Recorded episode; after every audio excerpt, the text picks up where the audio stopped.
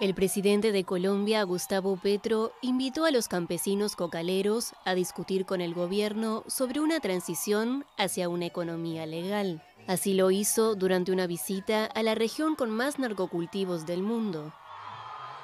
Me parece una idea sugerente, interesante, que se realice en el Catatumbo la primera asamblea de campesinos cultivadores de hoja de coca.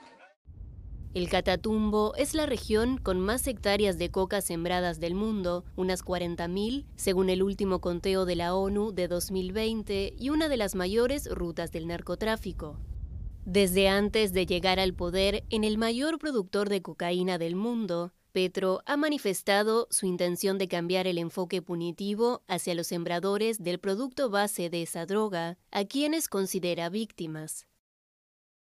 Lograr que una familia campesina que hoy se dedique a la hoja de coca y a la pasta pueda sustituir eso por una actividad que le garantice más calidad de vida, más intensidad la posibilidad de sacar adelante a sus hijos y a sus nietos.